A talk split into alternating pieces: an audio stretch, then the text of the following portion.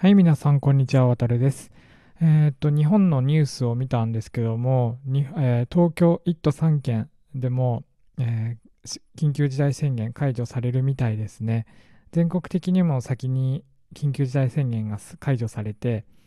で、まあ、これから、え外での人出がちょっと増えていくのかなとかって思ったりしてるんですけども、まあ、それに春にもなりますしね、暖かくなってきたんだと思います。なので、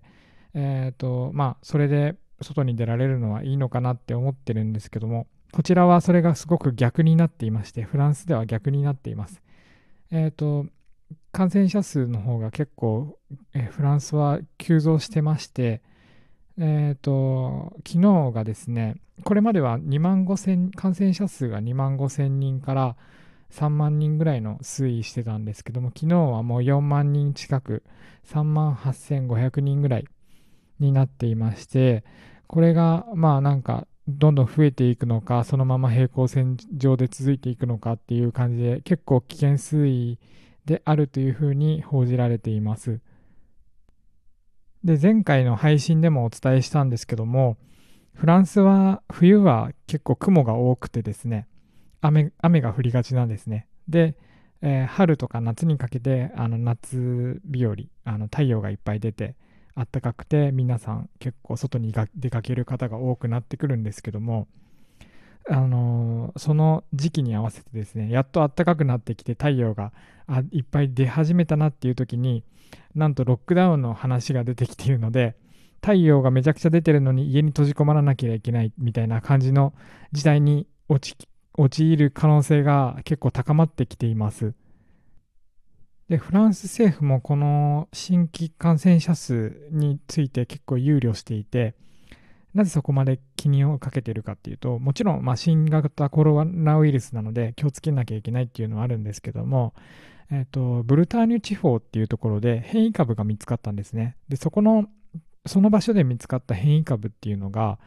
なぜだか PCR 検査をすり抜ける傾向にあると。ただそれはまああの確実ではないので、まだ調査段階ではあるんですけども、まあ、あのフランスの政府が記者会見で発表したところによれば、PCR 検査、その口の唾液のやつとか、あとは鼻の、鼻がメインなのかな？鼻の唾、えー粘膜から採取した検体から検査するものの PCR 検査が、をすり抜けてしまうと。なので、感染しそのブルターニュ変異株に感染している人に限っては、えー、と PCR 検査をしても陽性ではなくて、えー陰性と出てしまうっていう問題が出ているみたいなんですね。でこれが何が恐ろしいかっていうと、まあ、そのすり抜けるっていうことも恐ろしいんですけども新型コロナウイルスの、え特特有の症状が見られていても検査をしても陽性にならないっていうことなんですね。なのでその未症状の人で陰性になるっていうならまだなんとなくわかる気がするとは思うんですけども、えー症状がしっかりまあなんかこれコロナじゃないかみたいな感じの症状が出ていても、えーそれ PCR 検査をしても陽性になってしまうあ陰性になってしまうっていう、えー結構怖いっちゃ怖いなんか変異株になってるみたいなんですね。でそれの、えー感染者数その変異株に変異株に感染している人の数っていうのが徐々に徐々に結構増えてきてるみたいででその数自体がすごく増えているのでロックダウンをもうせざるを得ないのかなっていう時代まで来てるみたいです。でお話、まあえーとネットとかの情報によると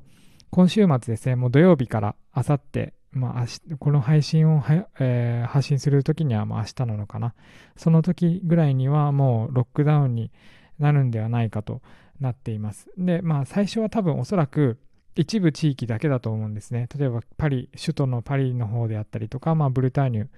の方からとか、そういった変異株、変異株が蔓延してきているところからロックダウンをしていくっていう形になると思います。ただ、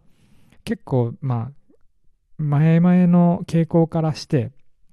その一部一部ってどんどんやってロックダウンしていくんですけども結局全国規模に大体最終的になるので今回も、えー私の住んでる南フランスもそういったロックダウンの対象になるのはまあ時間の問題かなと今考えています。ただフランス政府の発表によるとこのブルターニュの変異株っていうのがそのイギリスとかで見つかったものとかよりも感染力とか重症化する度合いっていうのが、まあ、別にそれほど高くはないと、まあ、もちろんその普通の従来の新型コロナウイルスにと比べてみては感染力っていうのは結構強いみたいなんですけども、まあ、それほど、えー、他の変異株よりは強くはないっていうふうな結論付けしてるみたいですね。現在のところですね。まあ、調査、調査中の段階なので、その段階ではそういった結論が出ていると。で、えっ、ー、と、まあ、WHO ですね、世界保健機関の基準にのっとって、え、ー、と、全国レベルの調査に乗り出しているっていう話が出ています。で、この、えー、変異株なんですけども、えっ、と、じゃあなんでこの変異株に感染していた人で陰性になった人がその新型コロナウイルスに感染しているっていうのが分かったかっていうと,、えー、と抗体検査などを実施したみたいなんですね。その遺伝子配列などを解析して、えー、とそういったことをしないと分からないみたいです。なので実際いろんな方法を駆使すればその陽性であるか感染しているかっていうのは分かるみたいなんですけどもまあ今までみたいに簡易的なその PCR 検査では、えー、感染しているかどうかっていうのはわからないみたいですね。でフランス政府の方針として、えっと、ロックダウンを実施するといっても、えー、段階的に行うっていうふうになっているんですね。まあ、あの皆さんがイメージしているような、えーと、ロックダウンって聞くともう本当に家の中にもう最必要最低限もう本当完全に閉じこもっていなきゃいけないみたいな感じではなくてまあ仕事に行く人は行ってあのできる限りテレワークをする。であの学校小学生、えー、から高校生大学生もですね。も、えー、通学はしても OK と。あのただそのもう必要最大限の注意を払って感染症対策もして行うっていう風にして本当に極力家から出,、ま、出ないようにしましょうねみたいな感じなのがロックダウンに、今、そういった感じのロックダウンになっています。ただ、そのロックダウンになると、えっ、ー、と、外出証明書っていうのが必要になります。それは、あの、紙でコピーして、あのテンプレートが用意されているので、そこのテンプレートを、えー、コピーするか、もしくは携帯電話で、えー、PDF でダウンロードして入力するかっていう風に選べるんですけども、どういった理由で外出してるのかっていう項目にチェックを入れて、でそこにチェックを入れて持ち歩かないと、えー、もし、えー、警察に止められた時に罰金を払う必要があると。で、それは罰金が毎回、あのー、違反するたびに上昇していって、3回目までは大丈夫なのかな。3回目までは罰金の上昇までで大丈夫なんですね。えっ、と、おそらく確か、3回目の上限の金額が、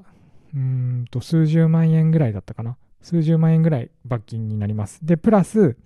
数ヶ月の、えー、監禁ですね。えー、禁錮刑。監禁じゃないです。禁錮刑でした。禁錮刑になるみたいです。なので結構重い罪に問われるっていう風になるんですけども、まあ、えー、と最初は結構初めてのことだったんで怖かったんですけども、紙を持ってればあの大丈夫ですし、まあ、そんなに中心部とかに行かなければ、えー、警察のそのチェックっていうのも少ないので、えーと、そこまでなんなんていうんですかね気を張って外出するっていうこともなかったように思います。ただ首都とか大都市になると結構もう本当に警察の方が配備されていてまあなんか中には軍も配備されているみたいで結構厳しく取り締まりが行われてるみたいなのでそちらに行く行かれる予定、まあ、この時期に行く方もいないとは思うんですけども、えー、行く方とか、まあ、住んでいる方とかは注意が必要となります。はい、ということで、ロックダウンが目前のフランスから情報をお伝えしました。えっ、ー、と、おそらく、まあ、ロックダウンを避けられないというふうに政府も言っているので、今週末にはなるんじゃないかって私の個人的な、まあ、予想で、みんなの多くの人もそういった予想をしているんですけども、まあ、ロックダウンになったらなったでどういった状況なのかっていうのもここの配信でお伝えしていきたいと思いますので、まあ、気になる方はぜひ聞いてみてください。はい、最後まで聞いていただきありがとうございました。またお会いしましょう。さようなら。